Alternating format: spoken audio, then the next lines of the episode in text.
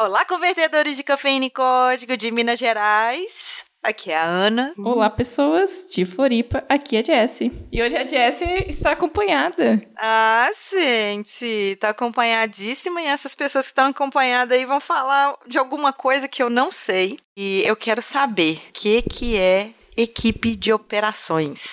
É disso que a gente vai falar hoje. Tem muita gente que não sabe e a gente vai explicar tudinho no episódio de hoje. Então tá bom. Então solta a vinheta, né, Alisson? É isso que nos resta. Vambora. Você está ouvindo Pode Programar. Porque nós podemos. Porque nós podemos. Porque nós podemos. Porque nós podemos. Porque nós podemos. Porque nós podemos. Porque nós podemos. Porque nós podemos. Nós podemos. Porque nós podemos.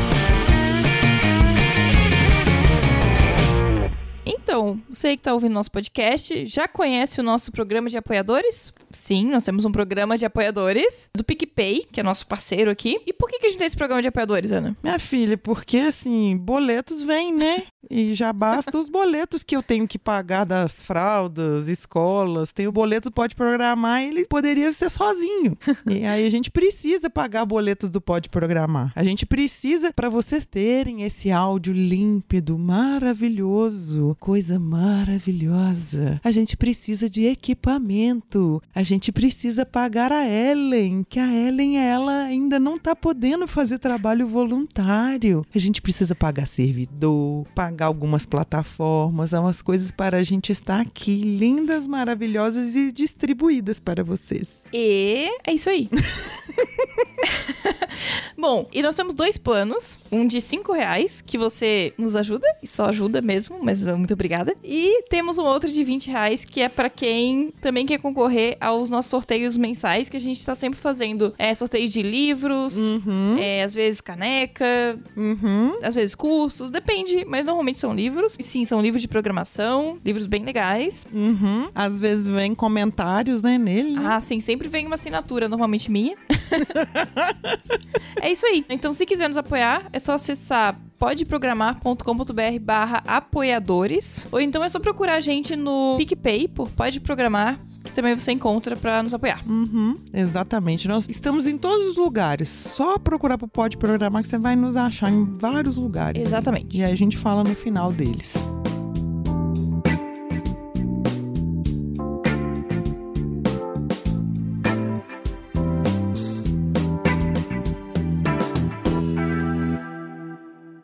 Eu e a Jessie, mais a Jessie do que eu. Hoje a cota é dela. Quem que você trouxe pra gente? Ah, então, deixa eu apresentar aqui meu people. Eu vou começar com o Francisco, que ele já participou de outro episódio. Ele Sim. começa se apresentando, porque ele não é um virgem. Vou deixar pra, pra depois o virgem. E aí, galera, aqui é o Chico, sou gerente de Business Operations da Mobiliza e vim aqui trocar uma ideia sobre o que é Business Operations. Já comecei a chamar de Business Operations, né? Operações. Exato, a gente não definiu nem o título do episódio ainda, então cada hora ele muda. Mas basicamente é isso, Business Operation. Por isso que a gente trouxe o Chico, né, o Francisco aqui pra isso. E outra pessoa que a gente trouxe aqui é o Matheus. E aí, pessoal, aqui é o Matheus. Eu trabalho com análise de dados há mais de dois anos e nesse último ano eu estava trabalhando como Sales Operations. Ah, deixa eu me apresentar então também. Então apresenta que você também faz parte da equipe de operações. Eu sou software engineer no Olha. time de sistemas internos de business operation da Resultados Digitais. Veja só.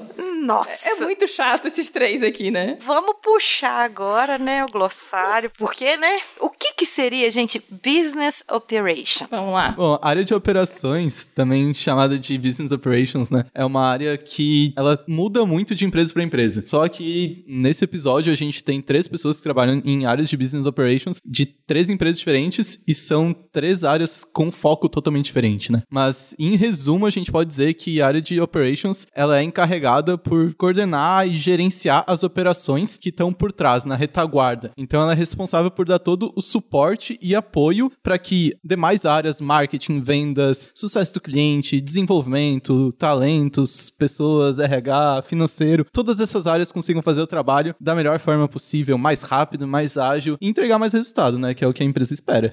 Isso nada tem a ver com a equipe de sistemas internos, né? Não é que não tem nada a ver com a parte de software. Ele é, é bem mais amplo do que só a parte de Sim, software. é bem mais do que software. Ele provavelmente vai precisar de ajuda de software. A gente vai falar um pouco sobre isso aqui, mas não necessariamente Uhum. você precisa de software para isso. Você pode fazer com papel e caneta. Só que vai ser bem mais difícil e vai demorar muito mais. Então, você tem que ter agilidade também. Então, como a gente aqui trabalha em empresas que lidam com crescimento, principalmente a empresa que eu trabalho lida com crescimento muito acelerado, então você tem que dar as ferramentas de forma mais rápida possível para a empresa. O nosso trabalho aqui é esse, basicamente, dar as ferramentas certas no momento certo para a empresa se desenvolver. Tá, isso é uma característica desses tipos de empresa ou não necessariamente? Na, na realidade, uma área de business operations ela pode existir independente do tamanho da empresa, né? Porque é uma área para aumentar a entrega de resultado das demais áreas. Então, em algumas empresas grandes, a gente vê pelo nome de processos, gestão, aumento de desempenho organizacional, são áreas com foco em fazer com que as demais áreas da empresa, os demais departamentos, eles entreguem mais resultados. E o que a Jéssica estava trazendo é que existem várias formas, né? Uma delas é por meio das integrações, uma delas é por meio dos sistemas internos. Então, a gente integrar sistemas é uma forma de entregar mais resultados. Mas existem outras formas também. A gente pode ter uma melhor gestão de projetos. Então, tem algumas empresas que dentro da área de operações tem um escritório de projetos, tem uma área mais focada em vendas, de melhorar a performance de vendas, né? Que é até a área que o Matheus atuava quando ele falou Sales Ops, né? Operações dentro da área de vendas. A gente pode ter um escritório de processos para olhar para a melhoria de processos. Enfim, pode ter uma infinidade de sub-áreas, digamos assim, dentro de business operations para garantir que a empresa entregue mais resultado. E isso é algo bom para praticamente qualquer tamanho de empresa, né? Desde as empresas com crescimento mais acelerado até uma enterprise, uma grande empresa que ela já tem uma estrutura bem robusta. Entendi. Quando a gente está falando assim de processo de melhoria e tudo mais, é um jeito diferente da gente pensar na entrega de valor dessa equipe, certo? Às vezes a gente fica preocupado assim, nossa, qual que foi a entrega que essa equipe fez? Então, como que vocês quantificam ou como vocês pontuam isso, uma vez que às vezes é muito subjetivo? Então, falar um pouquinho mais da área de vendas específico. Na área de vendas, a gente tem os pré-vendedores ali, além dos vendedores. Além disso, pode ter ou não a área de marketing um pouquinho relacionada a isso. Mas na parte que tu falou ali mais subjetivo, como que eu vou metrificar a performance de um vendedor sendo que em cada discurso dele para cada cliente há toda uma negociação diferente envolvida. Cada cliente tem sua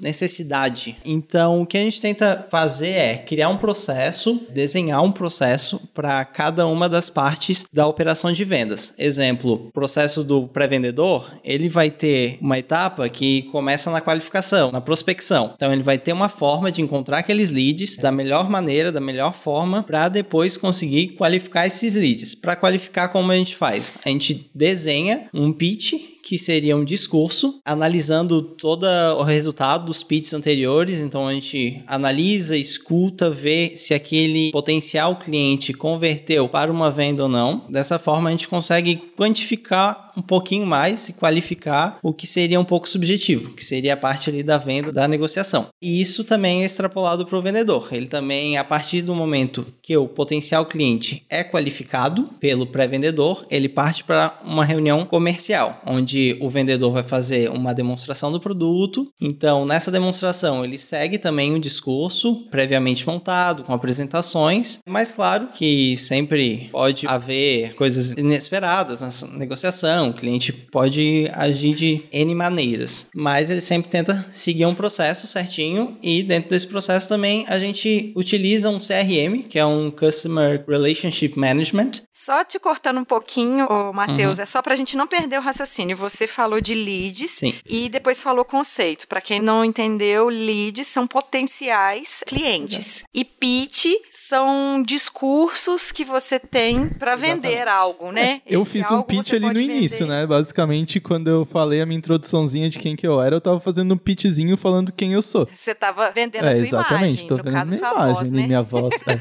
Sua bela voz. É, Matheus, é, só voltando aqui, você falou dessa sigla, Uhum. CRM. É um tipo de software, né? Isso. O que que faz? Basicamente, hoje ele era para ser para traquear, analisar toda a relação com o cliente, desde o momento que ele vira um lead, que ele vira um potencial cliente, até o momento que ele já é um cliente, na pós-venda, na relação com o cliente. Mas ele é muito, hoje, fortemente usado no mercado para a área comercial, principalmente para a área de vendedores. Ali dentro, a gente constrói o que a gente chama de funil, que são os passos que o lead tem que percorrer para ele conseguir virar um cliente. Então, vai haver a etapa de qualificação, onde determinados passos têm que serem seguidos. Exemplo, eu tenho determinados campos que têm que ser preenchidos, ou seja, essas informações têm que estar no pitch do pré-vendedor para possibilitar essa qualificação. Além disso, tem outros processos para facilitar, como por exemplo, tem um processo de cadência, onde se um pré-vendedor não conseguir qualificar um lead, ele tem que seguir um certo processo de exemplo. Eu vou ter que fazer três ligações em períodos distintos, mandar dois e-mails. Então, dessa forma, a gente consegue metrificar e analisar a performance de cada um individualmente. É que o, o trabalho né, de operações, aqui no caso de operações de vendas, é mais em definir essas etapas, em definir esse processo e, e identificar as coisas. Então, por exemplo, ah, identificar que se o vendedor faz um pitch de certa forma, atinge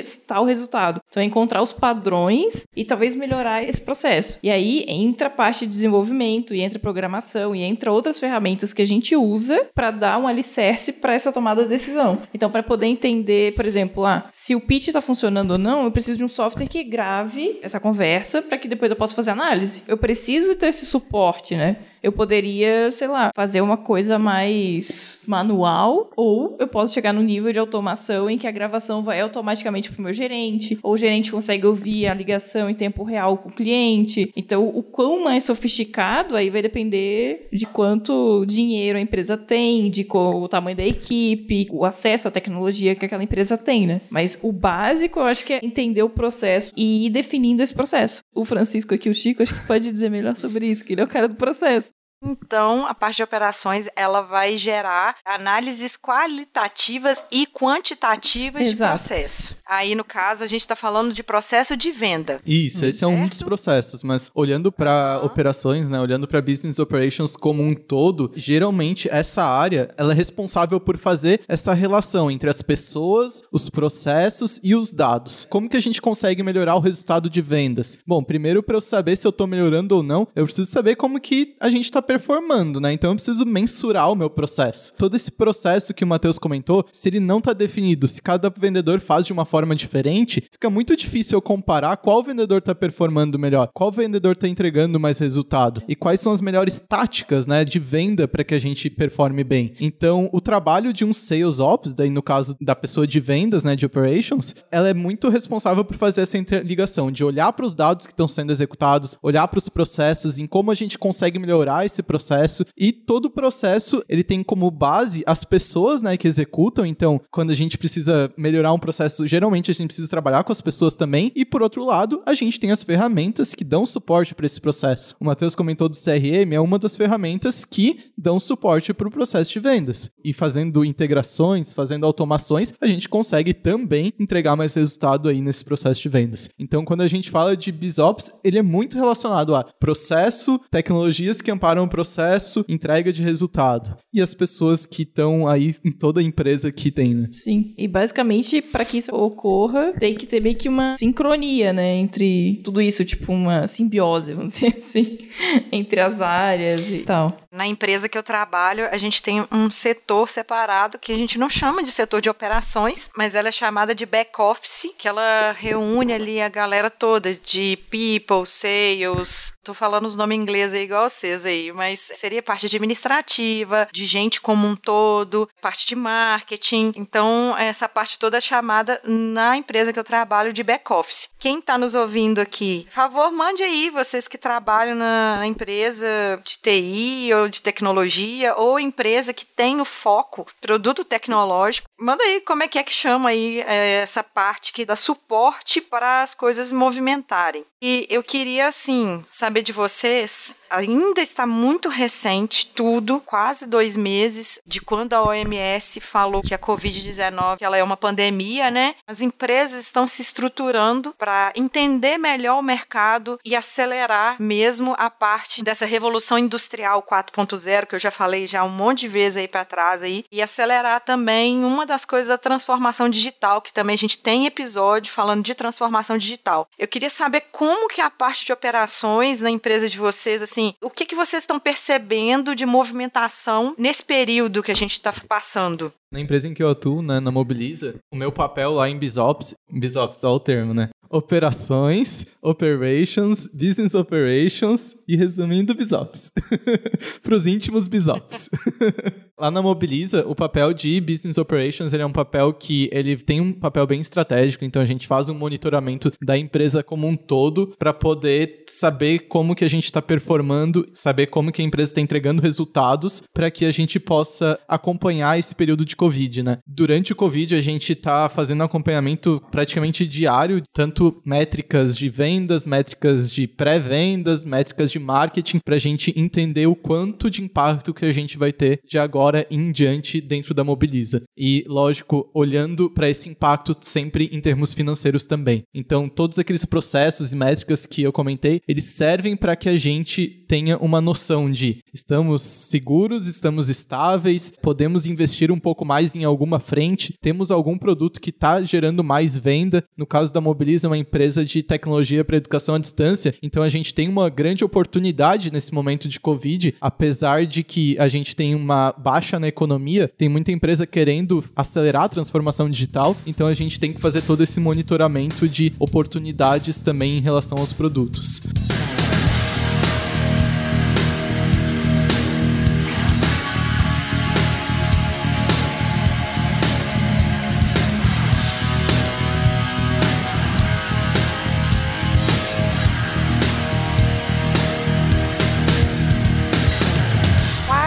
Outras ferramentas que vocês usam? Quais outros. Excel.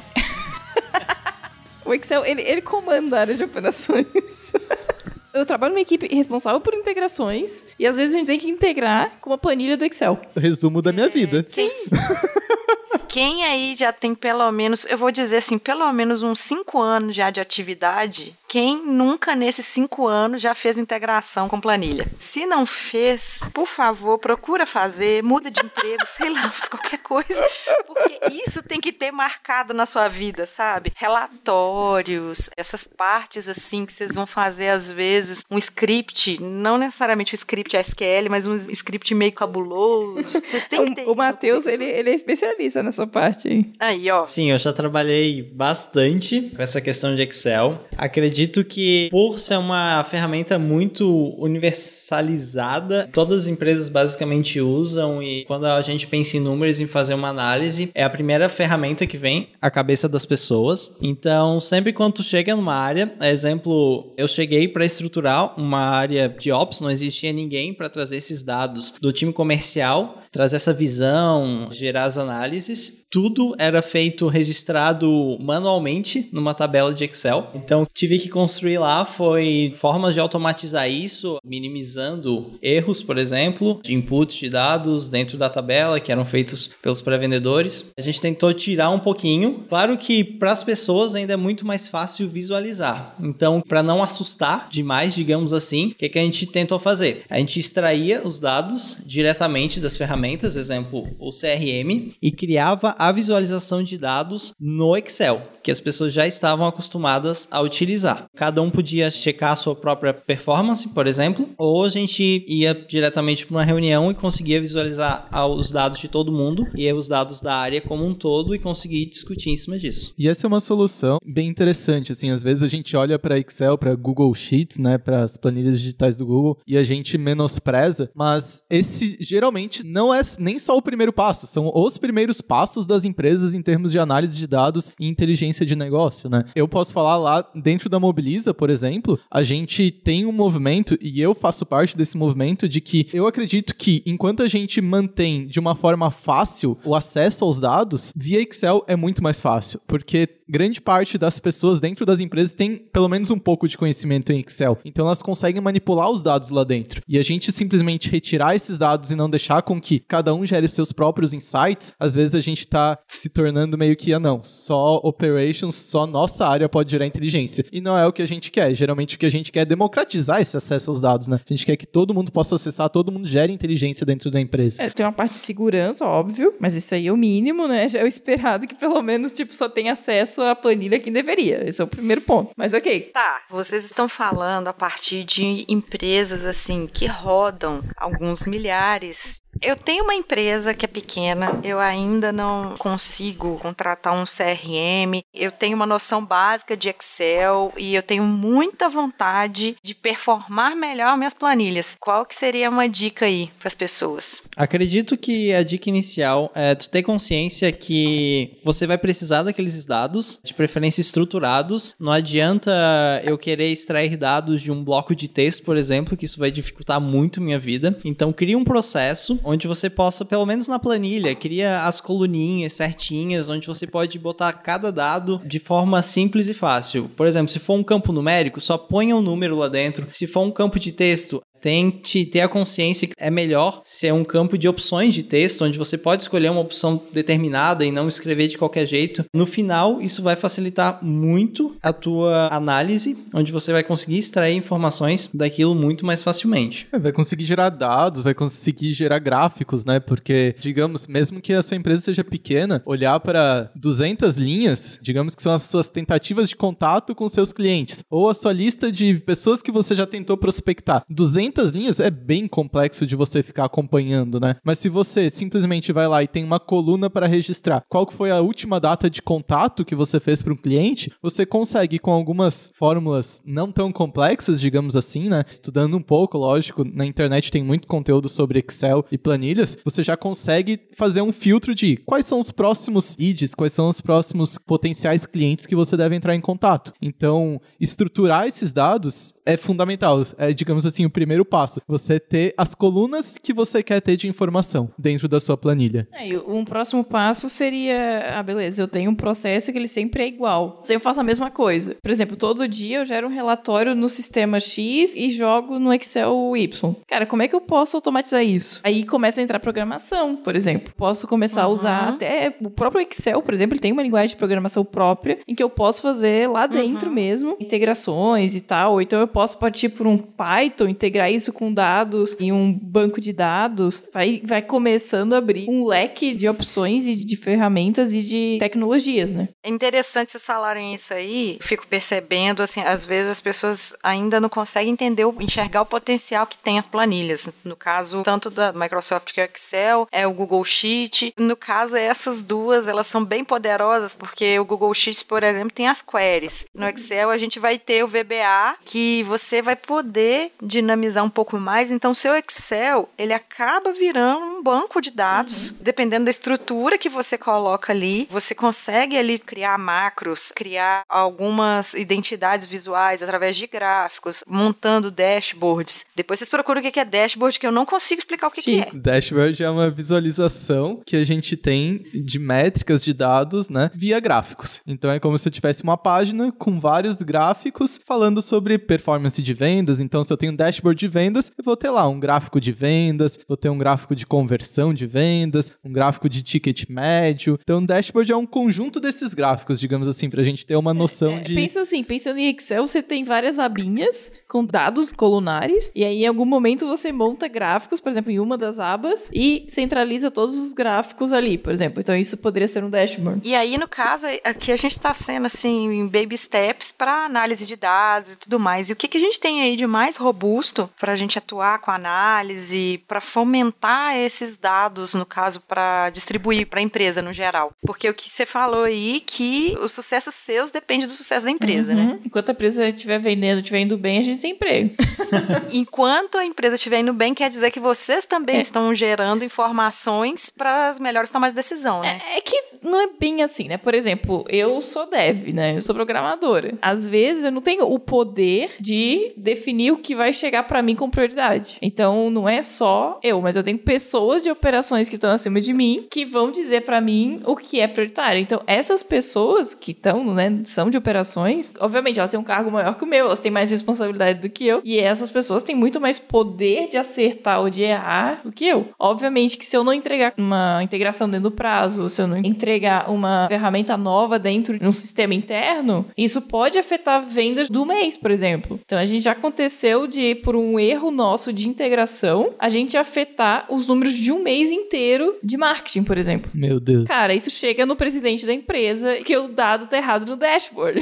Entendeu? Então, a responsabilidade é muito grande, né? Quando você tá trabalhando aí com coisas tão importantes, né? Seu coração da empresa. Vamos voltar a falar aqui, foca aqui, mulher. O que a gente tem aí de mais robusto, além do CRM? O que, que a gente tem mais aí para dados? Tá. Cara, assim, do básico, que é o Excel, até um servidor clusterizado com Hive, Hadoop. Então, você pode chegar em Big Data, sabe? Trabalhar com esse nível de dados. Então, vai depender muito do tamanho da empresa. Então, você pode ter um banco de dados Postgres que integra com Excel. Você pode ter um banco de dados MongoDB que tem dados de vários sistemas e que você integra isso no Excel e mostra para o usuário. Ou então você mostra isso dentro de uma ferramenta que você tem lá do seu CRM, né? Então você joga dados de volta para o CRM já de alguma forma tratado. Tem várias formas, assim. Aí você tem bancos de dado relacional, não Pô, relacional. Aí é que tá, depende, É. né? Porque a empresa vai ter que decidir o que É. que ela vai fazer. Dentro da minha experiência, a gente trabalha com tudo. A gente trabalha com Excel, a gente trabalha com banco relacional, banco não relacional, a gente trabalha com Python, a gente trabalha com Node, a gente trabalha com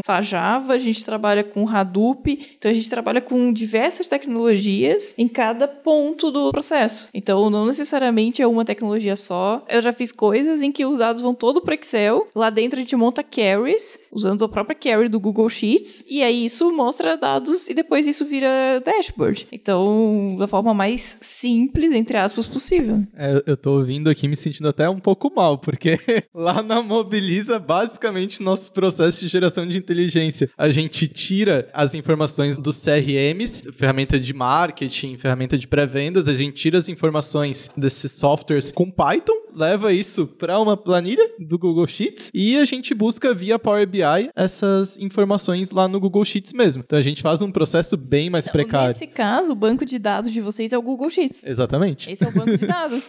é, é isso?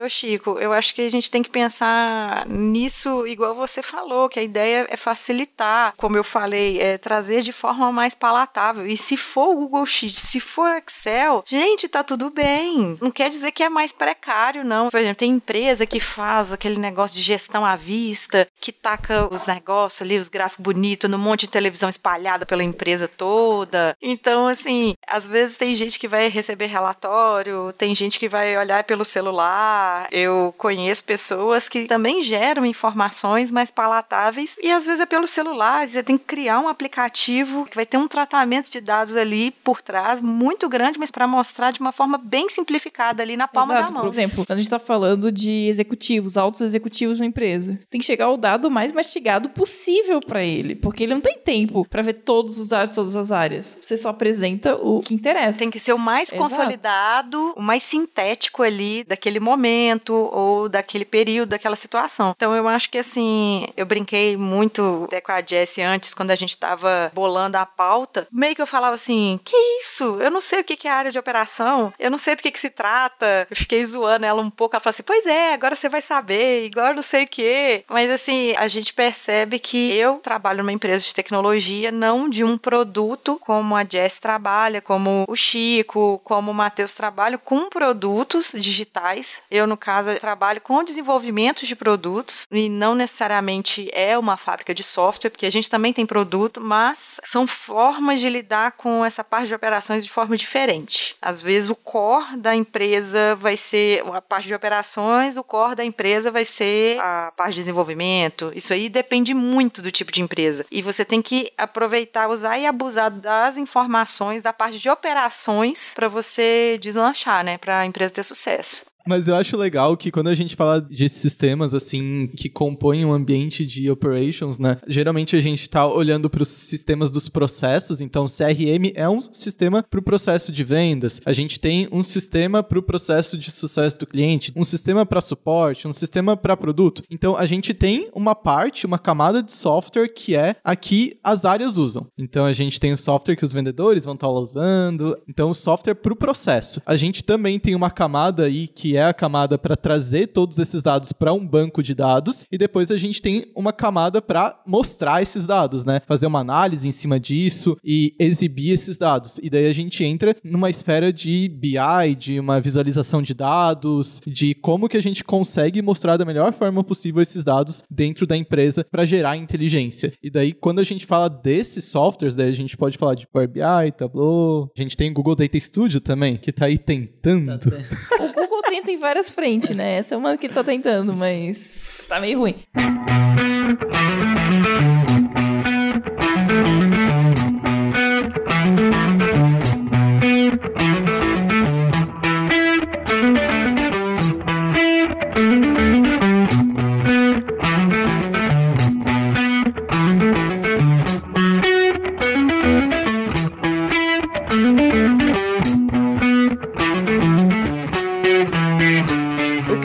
Trazer aqui um pouco é que, assim, essa área de operações, até o Matheus acho que pode falar um pouco mais dessa experiência, pelo menos a minha experiência é ver muitos engenheiros, né? Então tem muitos engenheiros na área de operações. E aí, esse pessoal já vem com, às vezes, uma basezinha de programação na faculdade, e aí chega lá dentro, eles acabam querendo usar programação para resolver as coisas. Então esse foi o caso do Matheus. Ele meio que aprendeu programação para fazer essas integrações e para puxar dados, para exibir os dados. É, então, eu como fiz um curso de engenharia, eu tenho uma base de programação que foi ensinada durante o curso e para resolver os problemas, como a Jess falou, eu procurei pesquisar umas formas de usar programação para resolver esse problema. A gente tinha os dados antes colocados numa planilha manualmente, mas espera, vamos melhorar esse processo. Vamos tirar os dados diretamente do CRM. Como que a gente pode fazer isso? A gente pode usar por exemplo, uma linguagem de programação para extrair esses dados através de uma API. Então a gente faz um script em Python que vai puxar esses dados e vai jogar esses dados em algum lugar. Esse algum lugar pode ser um banco de dados relacional, não relacional. No meu caso, o que eu construí na empresa foi um banco de dados relacional, onde eu inseria todos os dados de todas as ferramentas que me interessavam. A partir desses dados preparados, estruturados, eu usava SQL, fazia uma query para limpar, filtrar todos os dados certinho que eu queria mesmo para uma determinada utilidade, para uma determinada análise, eu extraía esses dados e colocava em algum lugar. Eu colocava no Power BI, Só- eu colocava no Excel diretamente. Só um adendo aqui. Basicamente, o que o Matheus tá falando, ele criou um mini data lake. Ou seja, outro termo aí pro pessoal pesquisar, vai pro glossário do episódio.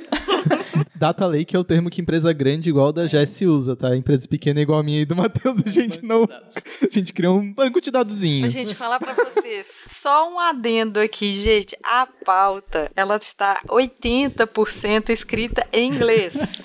A gente tá fazendo, às vezes, algumas traduções simultâneas aqui. A Jess, ela não ajuda, ela bota os termos ainda. O que, que é data É lake? um lago de É dados. um lago de dados?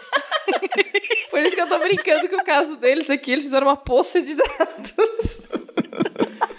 Porque ele não é muito fundo, sabe? Eu preciso humilhar também. Não, mas a ideia é ser um único lugar onde eu armazeno dados de todos os pontos. Então, ao invés de eu ter vários dados distribuídos, então um pouco tá no meu CRM, outro tá no sistema lá de tickets de suporte, cada sistema tem o seu banco de dados interno. Então, o que a gente faz é juntar isso tudo num lugar só, né? Para que eu Ah. possa fazer métricas unificadas mesmo, entender, por exemplo, a jornada do meu cliente. Tipo, por onde que ele passou em todos os sistemas. Então, eu só consigo isso se os dados estiverem centralizados, né? Às vezes a gente pode estar falando de megas, a gente pode estar falando de terabytes de dados, né? Então, Lá na tua empresa é o que, Matheus? São alguns kbytes de dados, talvez. kbyte só. não, não, depende. Kbyte não Depende. precisa nem banco de dados. Eu tô pensando aqui, foi você gastou, teve um esforço danado. Continua fazendo manual.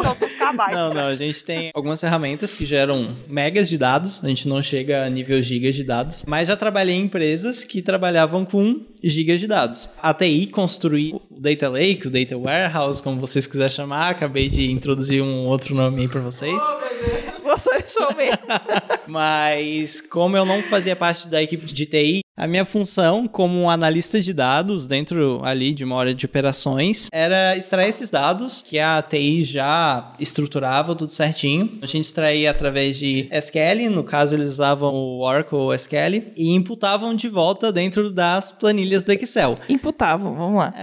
Só pra quem não sabe, gente, o Oracle SQL que o Matheus tá falando é o PLSQL. Só se alguém quiser procurar aí diferença, tem o TSQL, tem o PLSQL. É tudo basicamente é os CRUD normal. É, aí procurem lá o episódio de CRUD, procura o episódio de API, procura o episódio de REST, ou Aí, todos ó. esses episódios e depois volta. Aproveitar a quarentena, né? É, aproveita a quarentena aí, faz, Faz aquela maratona marota, nossa. Mas continua, Matheus.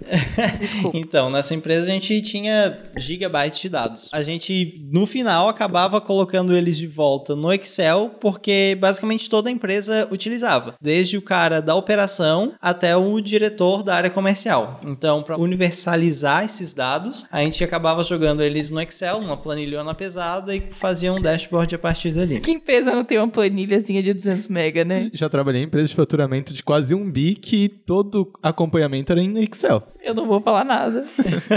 Eu tô dando treinamento para algumas pessoas lá de Anápolis. Um beijo pra vocês, que eu prometi que eu ia mandar um beijão pra vocês, que eu não mandei no último episódio. E um deles estava relatando pra mim que ele tá fazendo análise de dados do censo do último Enem. Tinha que pegar lá uma planilha de Excel que ela não abria de jeito nenhum. Que é- são dados que o Ministério da Educação passa. A gente já fez, já olha o episódio, é referência também, hackeando dados públicos, que eles mandam assim, do jeito que eles querem. Foda-se se vai abrir no seu computador, Mas é foda-se se CSV, você não tem é? processamento suficiente. Sim, é um CSV, mas as pessoas É estão acostumadas a CSV. abrir CSV É, em sim, Excel, né? Então é uma planilha, acho que É. esses dados do Enem, com, sei lá, 200 colunas, milhares de linhas. Boa sorte, com né? Boa sorte. Ter milhares que ter um computador linhas. com 100 GB de RAM pra abrir isso. Tem que trabalhar com a amostra, né? O Excel não aguenta, gente. O Excel não aguenta, não comporta nem a quantidade de coluna e nem a quantidade de linha. Python!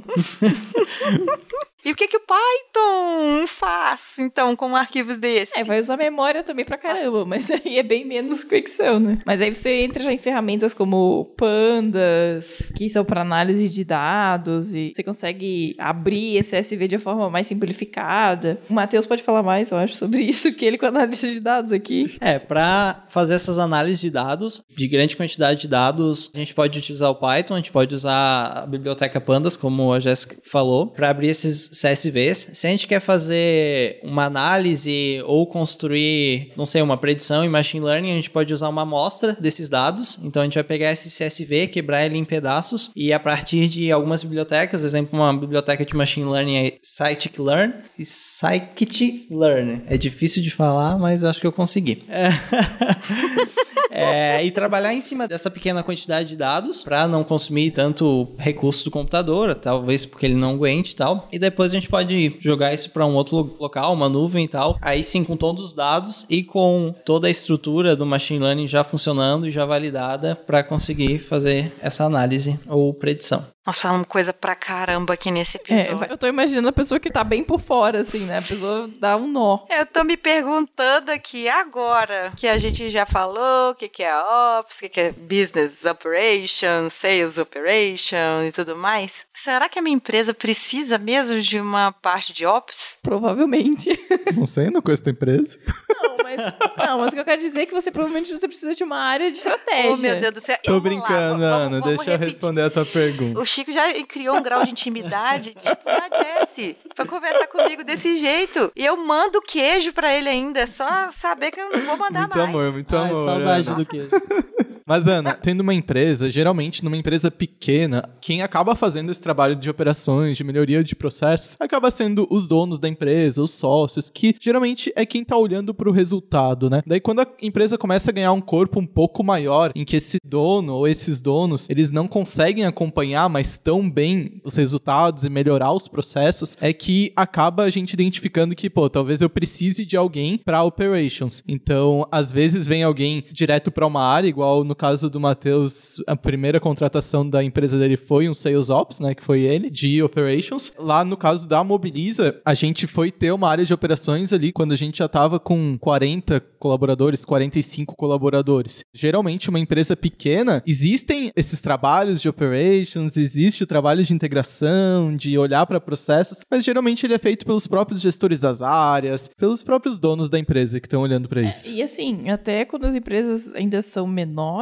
você não tem às vezes uma equipe muito consolidada. O que, que é a responsabilidade de cada um? Ou então, por exemplo, você tem lá uma equipe de desenvolvimento que trabalha pro produto. E aí você tem um pessoal lá que tá tentando puxar esses dados. Cara, a pessoa não é programadora, ela vai atrás e vai tentar achar um jeito de trazer esses dados. Então, às vezes, ela não vai usar a melhor tecnologia porque ela não tem esse conhecimento. Assim, ela não é a pessoa voltada para programação, ela não é a pessoa que conhece banco de dados. Ela vai usando as ferramentas. Então, não é à toa que o pessoal usa tanto Python, porque ele é uma linguagem um pouco mais simples para quem tá começando e tem bibliotecas voltadas para isso. Então, facilita muito. Você já consegue fazer integrações, às vezes, com Excel de uma forma mais simplificada por causa de uma biblioteca. Então, já tem algumas coisas prontas. Então, mesmo que a empresa não tenha ainda pessoas para fazer isso, essas pessoas que às vezes têm um outro trabalho começam a fazer por necessidade. E aí, às vezes, a área surge por causa disso. Lá na Mobiliza, por exemplo, antes mesmo de ter Business Operations, a gente tinha uma pessoa dentro da nossa área de serviços que ela era uma pessoa que ela controlava os processos, ela gerava relatórios e ela acompanhava os resultados. E para ela, ela era, sei lá, ela era analista lá que ajudava com os números da área. E daí, quando eu assumi como BizOps, eu olhei para ela e, tipo, gente, o que você tá fazendo é um trabalho de Ops, sabe? Então, já existia Ops, só a gente não tinha esse nome. Não, você é Ops.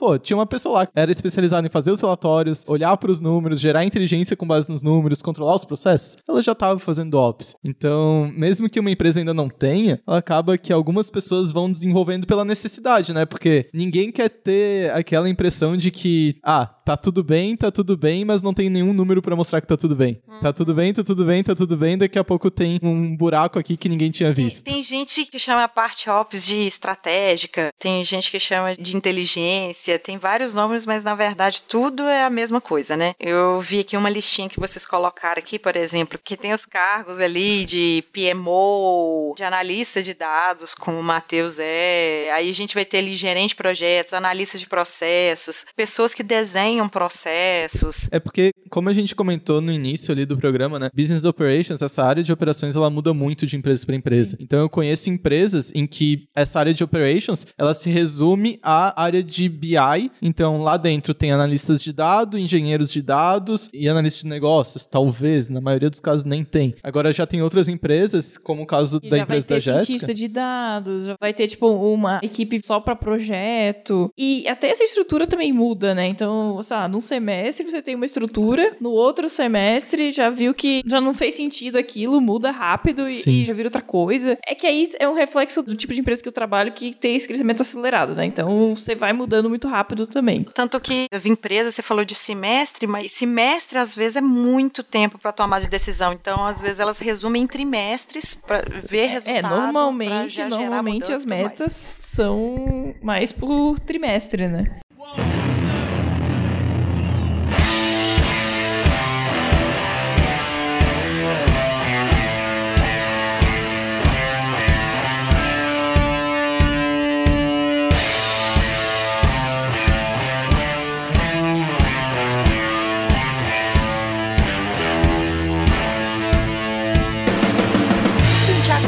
Seguinte, aonde que a gente encontra esses Onde é meninos? encontra esses meninos? Aí nas interwebs. É porque, na verdade, o povo do sul não sabe, fala guri, né? E aí eu falo É. menino. A Jess já sabe.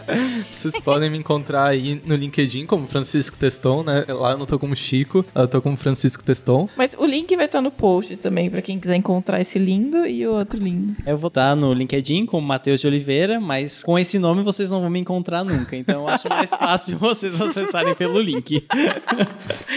Eu gosto de pessoas sensatas. Mas vocês querem deixar alguma dica aqui pro pessoal que quer estudar um pouco mais, pra entender esse glossário todo que a gente falou? Eu acredito que pro pessoal que quer começar na área de data science, analista de dados, a Udemy tem uns cursos muito bons e baratos, onde tu pode aprender tudo do básico, desde estatística, estruturação de dados, programação. Lá tu consegue ver tudo completo por um preço bem razoável. Caso queira algo mais profissionalizante, por exemplo, um curso mais robusto, com certificado, mais reconhecido e tal, pode encontrar na Udacity também cursos como engenharia de dados, ciência de dados, visualização de dados, enfim, tem toda uma carreira de dados lá dentro para você escolher o que mais se adequa. É, o Matheus trouxe aí uma visão um pouco mais de programação, né, e de ciência de dados, o que eu consigo agregar um pouco mais da parte mais estratégica e de gestão relacionada a BizOps. Uma das coisas que eu recomendo é um livro de storytelling com dados, então é como gerar visualizações muito interessantes e que comuniquem, né, porque de nada adianta a gente ter um gráfico que ele não comunica o que a gente realmente quer. Então um livro chamado Storytelling com dados, ele é muito bom para isso. Tem alguns outros livros assim, todo mundo que vem me perguntar, ah, Chico, eu quero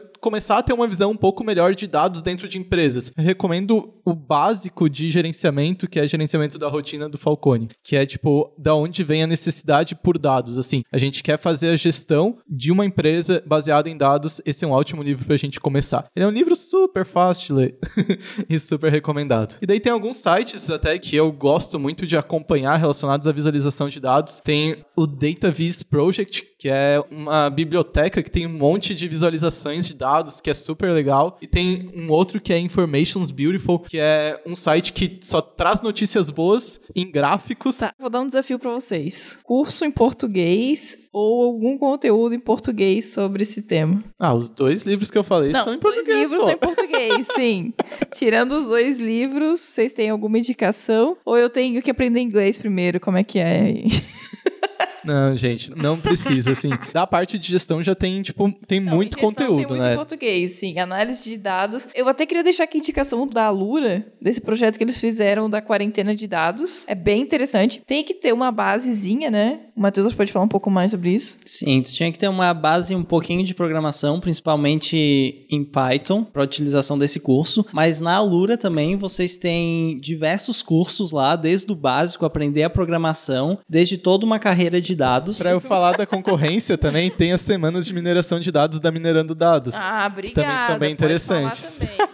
Eu quero conteúdo em português aqui pro pessoal. Antes de tudo, de finalizar, eu queria poder pegar os feedbacks que a gente recebeu do último episódio. Muitos foram compartilhando pelos stories, episódios e tudo mais, mas eu recebi uma ligação de um amigo meu rindo muito. Ele foi comentando a medida do último episódio de boas práticas. Quando chegou na parte do Hadouken, não faça código Hadouken, ele começou a rir tanto, tanto que ele teve que me ligar pra contar que ele não tava aguentando, que ele precisava, tipo, tomar uma água, tomar um café ali e parar. Então, gente, com isso tudo aí, aproveita e formulem boas práticas, essa parte de operação, como que funciona tudo. O Matheus até deu algumas dicas de como padronizar os dados e tudo mais pra gente conseguir extrair melhor as coisas. Então, fiquem com essa e acha a gente aí nas redes sociais, né, como pode programar. Queria agradecer muito vocês, aos nossos convidados que se dispuseram, como sempre, assim. Eles são convidados aqui, no caso o Matheus a primeira vez, mas sempre tá disponível aí pra estar ajudando, pra estar dando um suporte aí. Às vezes fica calado lá pra Jessie conseguir gravar, né?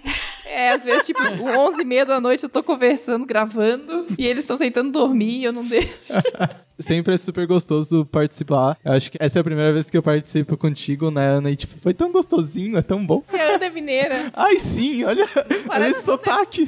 Já vem o café e o bolo. já. E o bolo não é igual o bolo que eu faço, né? É o bolo de verdade. Só um adendo aqui, só pra gente acabar, finalizar aqui. Toda vez que a Jessie vem pra cá, eu tento pegar, puxar do cardápio mineiro o que, que ela não comeu ainda pra eu fazer pra ela. A Ana tenta me engordar. E aí, às vezes, a gente faz essas coisas aí que o Chico tá falando aí. Eu faço a mesa, pão de queijo, que a gente chama aqui do nosso cafezinho, né? Que vocês chamam aí, deve ser tipo, não é igual, mas é uma espécie de café colonial, Sim, seus aí. É com essa saudade do café colonial que você deve estar tomando aí, ouvindo o nosso Pode Programar, que a gente se despede e continue maratonando aí nessa, nessa quarentena, que vai ser bem bom, porque já temos já mais de 70 episódios aí, muita coisa a gente já falou já. Muita coisa mesmo. Um abraço pra todo mundo e Tchau, pessoal. Até.